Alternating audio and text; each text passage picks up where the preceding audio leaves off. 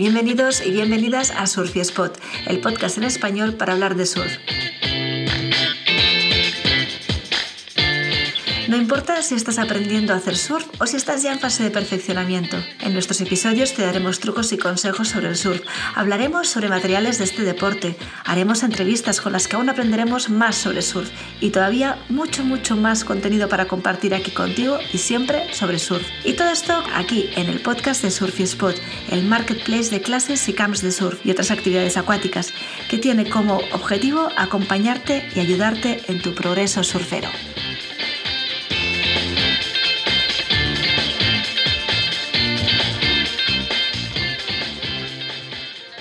Hola, bienvenidos y bienvenidas al episodio número 10 de Surf y Spot Podcast. Estamos aquí hoy Pablo Botoso, instructor de surf, y María Pascual, ambos cofundadores de Surf y Spot, el marketplace de clases y campamentos de surf. ¿Qué tal, Pablo? ¿Cómo estás? Muy buena, María, muy bien, muy bien, a full. ¿Tú qué tal? A full. ¿Nos traes noticias del veranito que ya está aquí o qué? Sí, sí, la verdad que, que, no he parado. Ya 55 surf camps en Surfispot, la verdad que son unos cuantos, variados por todo el, norte de España, por el sur, por las Canarias, por todos lados. Y, y bueno, para, para menores de día, de cinco días, de una semana, para adultos, hay de todo. Oh, yeah. Incluso hoy mismo eh, nada, acabo de subir uno que, que, consiste en, pasar la noche en un tipi de estos, eh, de los nativos americanos de, de, de este, lo que era Estados Norteamérica, lo que era Estados Unidos, un tipi guapísimo hecho con palos y, wow, qué guay. y la tela esta, muy guay, muy guay. Así que bueno, se imaginarán que hay, hay de todo y, y está bueno, ¿no? Eh, al final de estas experiencias molan. Hombre, sí, porque además hay experiencias que van como más, o sea, el surf siempre es mucho contacto con la naturaleza, pero es que si además es un tipi pasando la noche fuera, bajo el cielo por la noche, durmiendo allí, o sea, parece una pasada. Súper chulo. Fueguito, barbacoa, sí. claro. Es, que al final, bueno, a eso iba, ¿no? Al final no es solo surf, ¿no? Es, es surf y, y, mucho más. Y, y, la verdad que la gente se, la, se, las ingenia y proponen cosas muy interesantes, muy guay, la verdad que... Sí. Bueno, cada, cada uno aporta lo suyo y, y está variado y, y bueno, sí, la, la, verdad que se le ocurren ideas muy buenas. pues sí. Es que realmente el surf va más allá ¿eh? de un deporte. Es, al final para mí es como una forma de vida, una forma de entender, una filosofía, ¿no? De cómo entiendes el, el mundo en el que estás y todo también. Sí, sí, totalmente, totalmente. Y al final, eh, bueno, yo creo que Claro, te imaginas, eh, un surfcamp, eh, bueno, no un surfcamp, ¿no? Pero después de estar eh, surfeando en el mar, en pleno contacto con la naturaleza, cogiendo olas y viendo en la playa el bosque detrás, uh -huh. luego, de ir, luego de eso, irte a un hotel, creo que, que, que, no, que, no, que no pega mucho, ¿no? Creo que es, va un poco más con, sí, baja, con los surfcamp, ¿no? Sí, baja el flow, ¿no? De repente, ¡pum! Claro. Vuelta creo que no tiene...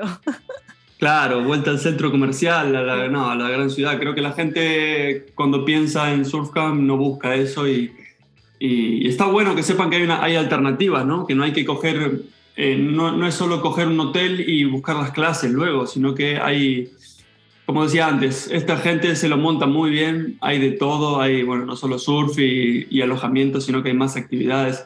Sea yoga, sea paddle surf, sea surf skate, sean, bueno, senderismo, escalada, de todo, de todo. Bueno, muchos eh, con alojamiento en casa rural, ¿no? Este otro en un tipi. Bueno, creo que mola, creo que mola mucho, ¿no? Naturaleza, como decía antes, ¿no? Sí. Eh, creo que va, es más surfero que, que el hotel cinco estrellas. Totalmente, totalmente. Pues ya sabéis, oyentes, queridos y queridas oyentes, eh, si este verano queréis hacer un surfcamp alucinante en todos los sentidos, podéis encontrarlo en surfiespot.com, eh, donde podéis reservarlo y con reserva automática. O sea, nada de mm, contacto, envío un formulario y algún día me contesta la escuela o quien sea que lo monta me dice que sí. No, no, en cuanto lo reservas por el formulario, ya queda comprado y lo tienes ya reservado y, y, asignado ya a ti. Así que nada, os animamos a que os lancéis y tengáis la super experiencia este verano con estos increíbles surf camps que podéis encontrar allí. Y si te parece, Pablo, empezamos ya el, el, bueno, lo que vamos a hablar hoy, ¿no? Que la semana, la, el último episodio dejamos abandonado, bueno, cortado, mejor dicho, por la mitad, el tema de la anatomía de una tabla de surf. Hablamos sí. de eh, las diferentes partes que decíamos que eran el nose, eh, también hablamos del tail y también hablamos de los rails, de los cantos. Hmm. ¿Con qué parte de la tabla quieres eh, que sigamos hoy entonces? Bueno, podemos seguir con la parte de arriba, si te parece. La parte de arriba que se llama, que se llama deck y es donde, bueno, donde nos tumbamos y donde nos ponemos de pie, donde va la parafina, donde va el pad, ¿no? Esta goma eva. Y es este es el lado fuerte de la tabla, que esto probablemente muchos no, no, lo sepan, pero bueno, las tablas habitualmente, por lo general, suelen tener, dos, bueno, eh, están hechas de, de, fibra de vidrio y resina, dos tipos de resina, o, poliéster o, eh, poliéster o epoxi. Pero no vamos a entrar en eso ahora, pero sí que sepan que la parte de arriba tiene dos capas de fibra de vidrio y la parte de abajo tiene una. ¿Por qué? Bueno, porque la parte de arriba tiene que ser más rígida porque es la que se suele castigar más porque es donde nos apoyamos nosotros, ¿no? Es donde nos tumbamos y sobre todo es donde apoyamos los pies, ¿no? Y cuando a veces cuando hacemos la puesta en pie, hacemos un, bueno, un salto un poco brusco, los talones son la, ese, ese punto que se marca, que nos, que nos deja un bollito en la tabla y bueno, si apoyamos las rodillas mucho peor, pero bueno, no hay que apoyar las rodillas. Pero bueno, más de, más de uno mete la rodilla y, y le queda un lindo recuerdo en la tabla que, no se borra, por cierto, eso no se borra. Así que, mm, bueno, una forma de, cuidar la tabla es eh, utilizar el, pad, no solo el pad trasero, que es esta, esta goma EVA, sino el pad delantero también, y bueno, de esta forma nos ahorramos la parafina y, eh, bueno, al tener una, una, goma entre nuestros pies y nuestros pies y, y, la tabla, bueno, la protege un poquito, ¿no?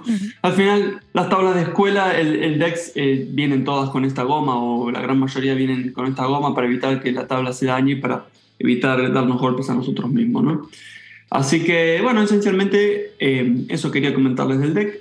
Y bueno, del otro lado tenemos la parte de abajo que se llama bottom. No, no, no. Siempre me ha hecho gracia las partes eh, que es como se llama bottom, se llama deck, en verdad es como un nombre súper básico. Eh, es en inglés y ya está. Sí, sí, acá, aquí es todo en inglés, por eso, bueno, y las medidas también, ¿no? En, pies, en pulgadas cuesta adaptarse, pero ya luego le, le, coges el truco. Como te decía, la parte de abajo de la tabla se llama bottom y es la que va en contacto con el agua. Muy importante, no lleva parafina. Más de, habrán, hay videos tanto en YouTube, en TikTok o en Instagram de, de, principiantes echando parafina en la parte de abajo. La parafina es para no resbalar y, y en la parte de abajo no va. Igual que poniendo las quillas al revés, apuntando para otro lado. Bueno, cosas que, que pasan. ¿Te visto estos vídeos? ¿Les pasa algo por ponerla por debajo? No, no pasa nada, no pasa nada. El tema es que luego hay que quitarlo. ¿no? Bueno, no sirve de nada, básicamente.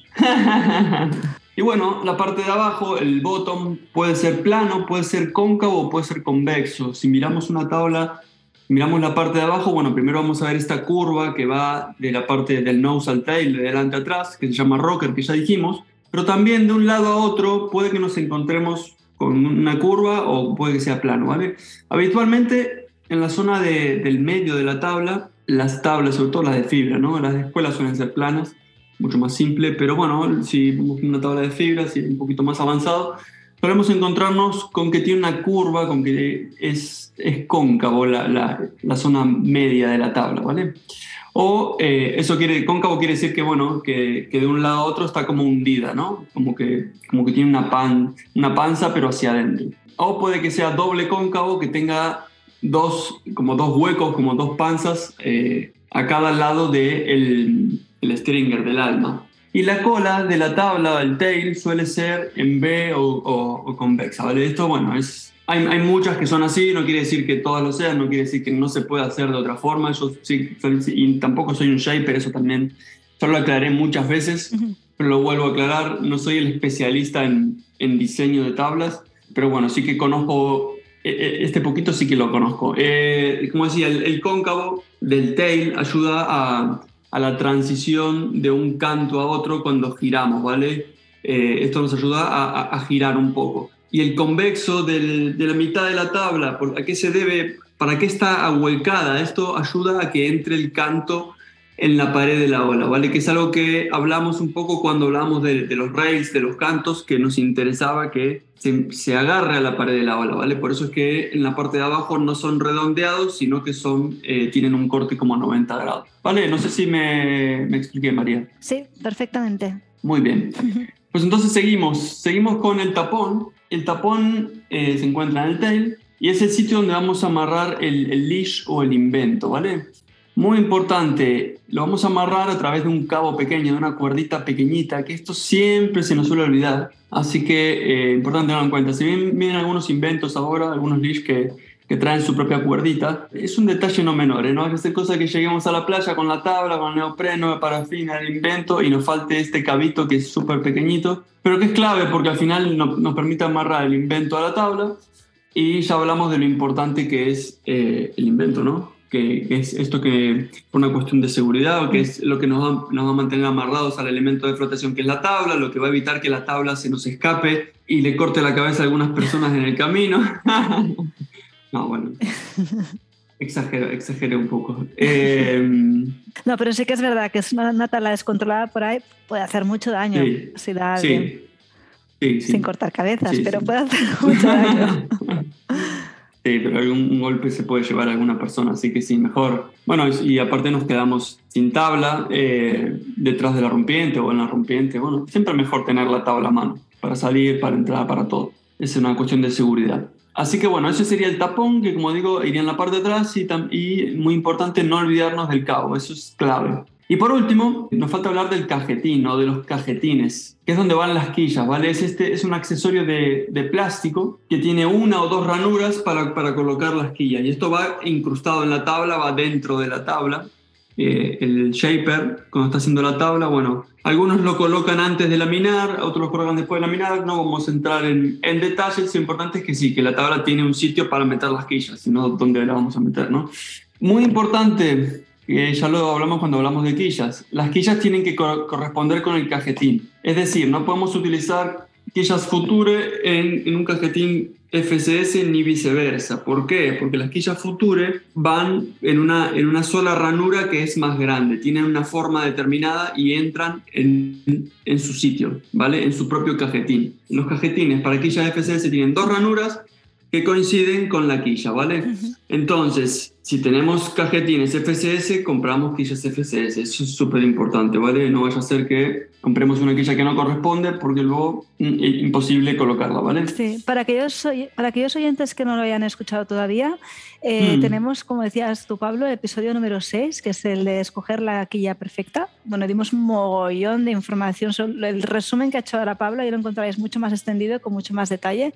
Así que si queréis saber más sobre este elemento de la tabla, os, animo a, os animamos a que escuchéis ese, el episodio número 6 de, de este mismo podcast. Sí, sí, exactamente. Otro detalle importante es que, bueno, cada quilla tiene que, es evidente, ¿no? Pero cada quilla tiene que ir en su sitio. Si colocamos la quilla central a un lado, vamos a ver la quilla central en, donde va la quilla izquierda, por ejemplo, o si es un cuadro en donde va una quilla, en donde va una quilla eh, de las pequeñitas, vamos a encontrar con que no encaja, con que no entra, con que no funciona bien, ¿vale? Así que no me sirve cualquier quilla y, además a pesar de que tenga las quillas FSS o de la marca de mi cajetín, tengo que tenerla que va en cada sitio, ¿vale? No puedo poner cualquiera en cualquier sitio. Un consejo, si tienes quillas nuevas y, las vas a estrenar, es importante, bueno, probarlas en casa.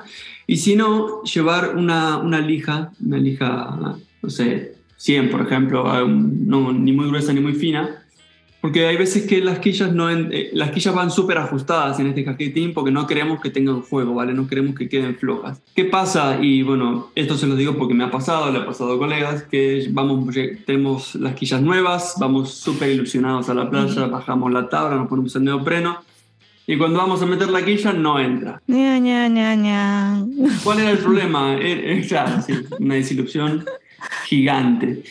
Pero ¿cómo no entra si, si tengo cajetín Future y las quillas son Future? ¿Qué, ¿Qué, pasa? Bueno, hay que darle una pequeña lijadita porque entra milimétrica, ¿vale? Entra súper justa y por una tontería así nos podemos quedar sin surf. Así que eh, detalle no menor. Y bueno, siempre también comprobar todo en casa antes de salir, ese es otro, otro punto importante. Así que bueno, hasta aquí llegamos, María. No sé si tienes alguna pregunta o algún comentario. Sí, yo tengo una pregunta, Pablo. Eh, has comentado así como por encima, has, hablado sobre eh, lo que es el alma o, stringer, ¿no? También le llaman en inglés. Mm. Em, este elemento, bueno, si podemos hablar un poquito más de él, porque hemos hablado de él como de pasada y creo que es un tema importante, ¿no? Sí, sí, es súper importante para nuestra tabla, ¿no? Por eso le llaman alma. Mm. porque es el, es el alma de nuestra tabla. Bueno, si bien hoy no vamos a entrar en detalles de construcción, y aparte yo no soy un shaper, las tablas están hechas de, de PU o EPS, que es, muchos, algunos le llaman la caja de pescado, ¿no? Este, esta, esta caja blanca de, que, que mantiene la temperatura súper liviana. No sé si sabes de a qué me refiero. Em, sí. Es algo muy frágil y eh, muy liviano y sobre todo eh, súper moldeable, ¿no? Eh, se puede, coge, se le da una forma y, coge la forma fácilmente y por eso es que se utiliza, se utiliza este material. Antes se utilizaba la madera y, bueno, ahora las tablas nuevas, una cuestión de peso, de, de economía, de facilidad de hacerlas, las hacen con este material, ¿vale? Como decía antes, es súper liviano. creo que, bueno, a ver, hay uno que es un poco más económico que el otro, pero ¿qué pasa? Tiene un problema que es súper frágil, ¿vale? Si nosotros cogemos eh, este, este FOAM que se llama de PU o de EPS y, nos tiramos al mar, a, la primera que nos tomemos encima se va a partir, ¿vale? Se va a romper y le va, va a entrar agua, así evidentemente no sirve. Por eso se le pone la fibra de vidrio y la resina, que es lo que hace esa capa protectora eh, del foam, ¿vale? Pero ¿qué pasa? Como, como ya dije varias veces, es muy débil, sigue siendo muy débil, entonces lo que se hace es ponerle un alma. ¿Qué es el alma? Es una madera que va por el centro de la tabla, de, la, por el centro del tail al nose, ¿vale? Entonces en las tablas de escuela no lo vamos a ver porque tienen la goma arriba, la goma EVA esta, entonces no se ve, pero en las tablas de fibra sí que se ve bueno, si no está pintada, ¿no? Eh, se ve la tabla blanquita, perfecta, y en el medio una línea que va de, del tail al nose, justo por el medio. Y esa es esta madera que es el alma, ¿vale? Las tablas de escuela también la tienen, solo que no se ve, incluso tienen dos para hacerlo más, más, más rígido, para darle más resistencia. Y bueno, si la tabla es pequeñita, es un shortboard, tiene un alma pequeñito. Si la tabla es de olas grandes, por ejemplo, un GAN, que es una tabla, eh, bueno, de 9, 10 pies, una tabla grande, pesada y que tiene que ser muy fuerte, muy, muy fuerte porque es para olas grandes y se lleva unas buenas hostias. Eh, en este caso, el alma es de de una madera más gruesa, ¿vale? Si bien hoy en día se están utilizando otro tipo de materiales en tablas más modernas, y también es cierto que hay tablas sin, sin alma, no quiere decir que el 100% tenga alma. Eh, es, es, muy habitual que las tablas tengan un alma y un alma de madera, ¿vale? Ahora están usando materiales nuevos. Kelly Slater está investigando ahí con su... Encontrarán videos por ahí de, de nuevos materiales, pero bueno, así básicamente el alma es esa madera que va por el centro de la tabla para darle resistencia, para darle rigidez, ¿no? Y al mismo tiempo permite cierta flexibilidad, porque queremos que la tabla, que la tabla se, se mueva y se adapte a la ola también. Claro. No queremos algo que sea súper rígido tampoco, ¿no? Evidentemente algo metálico nunca pondríamos por una cuestión de peso, eh, sería absurdo, ¿no? Pero creo que entonces la madera cumple, cumple con el propósito. Tiene una desventaja que es que si nos entra agua a la tabla, la, madera se humedece, se estropea, esa es, la contra que tiene y por eso es que se están probando materiales nuevos. Algunos hablan bien, otros no tan bien. Ah, da, para, da para mucho este tema, la verdad. Da para un par de podcasts más. Genial, pues entonces así ya recapitulando, en el episodio pasado hablamos del nose, tail and rails y hoy hemos hablado del deck, del bottom, del alma o stringer, del tapón y del cajetín o los tapones de quillas, también llamado fin box o fin plug. Pues yo creo que hemos dado un súper repaso a todo lo que es la anatomía de la tabla. Muchísimas gracias, Pablo, por estar aquí otra vez, otra semana más. A ti, María. y nada, a todos los que nos estéis escuchando, eh, daros las gracias a todos los que ya nos seguís y bienvenidos los que, los que os unáis hoy a nosotros. Y por favor, eh, si os ha gustado, compartirlo en las redes sociales, porque nuestro objetivo es hacer el surf accesible a más personas. Hay mucha gente que le gusta el surf, pero no se atreve y queremos romper esas barreras en todos los sentidos no solo es cuestión de crear un marketplace donde la gente pueda encontrar muy fácilmente el surf camp o la clase de surf ideal para él o para ella, sino que también pues, eh, acercaros todos los conocimientos que haga falta y compartirlos, bueno, y todo lo que se nos va ocurriendo para conseguir hacer el surf más cercano y que más personas puedan conseguir su sueño de hacer surf. Así que muchas gracias a todos y nada, ayudarnos a compartir este sueño. Así que hasta la semana que viene, happy surfing.